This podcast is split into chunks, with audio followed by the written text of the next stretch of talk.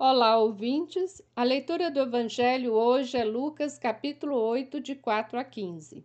Jesus está a caminho, e nesse caminho ensina a multidão e seus discípulos os mistérios do reino de Deus, isto por meio da parábola do semeador. Esta parábola aponta para as pessoas que acolhem ou não o Evangelho e também para as que semeiam o Evangelho pois a parábola do semeador está no contexto em que Jesus sai em missão, em peregrinação por vários caminhos. Isto compreende o capítulo 4 ao capítulo 9.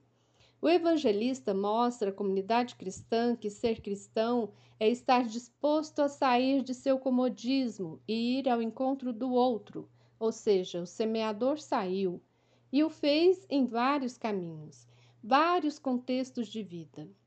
Padre Antônio Vieira, jesuíta do século XVII, no livro Sermões, no capítulo que trata do sermão da sexagésima, vai dizer que o pregador evangélico será pago não só pelo que semeia, como pelas distâncias que percorre, e não volta nem mesmo diante das dificuldades que a natureza lhe apresenta, ou seja, as pedras, os espinhos, as aves, o homem. Para quem lavra com Deus, até o sair é semear, porque também das passadas colhe fruto. A parábola provoca todos nós, enquanto igreja, a não ficarmos acomodados e circunscritos nas sacristias, mas que sejamos igrejas em saída, em busca das periferias existenciais, como diz o Papa Francisco, estar disposto a enfrentar as intempéries da vida, bem como aprender com o outro os mistérios do reino.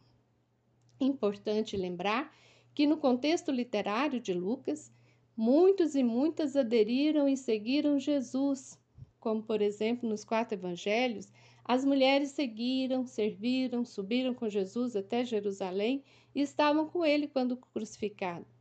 Muitos e muitas acolheram a semente perseveraram, produzindo frutos que até hoje estamos colhendo. O Evangelho nos interpela a sermos essa terra boa. A terra boa tem acolhida e tem perseverança.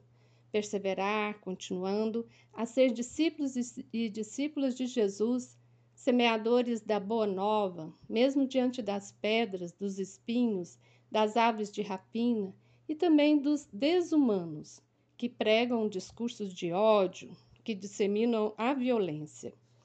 Neste contexto de luta, de resistência contra a lei do marco temporal que pretende usurpar as terras indígenas, a parábola do semeador, ensinada por Jesus, está a nos provocar a sermos essa terra boa, a colher a semente do Evangelho e frutificar, ou seja, Assim como Jesus esteve junto às pessoas mais vulneráveis da sociedade de seu tempo, devemos também nós imitá-lo.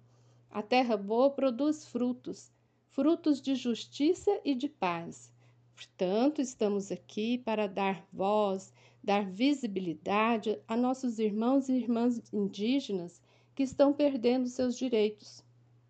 Você ouviu o comentário do Evangelho feito por Simone Furquim Guimarães do Centro de Estudos Bíblicos do Planalto Central. Este é o podcast Naciana, do blog Coletivo Naciana.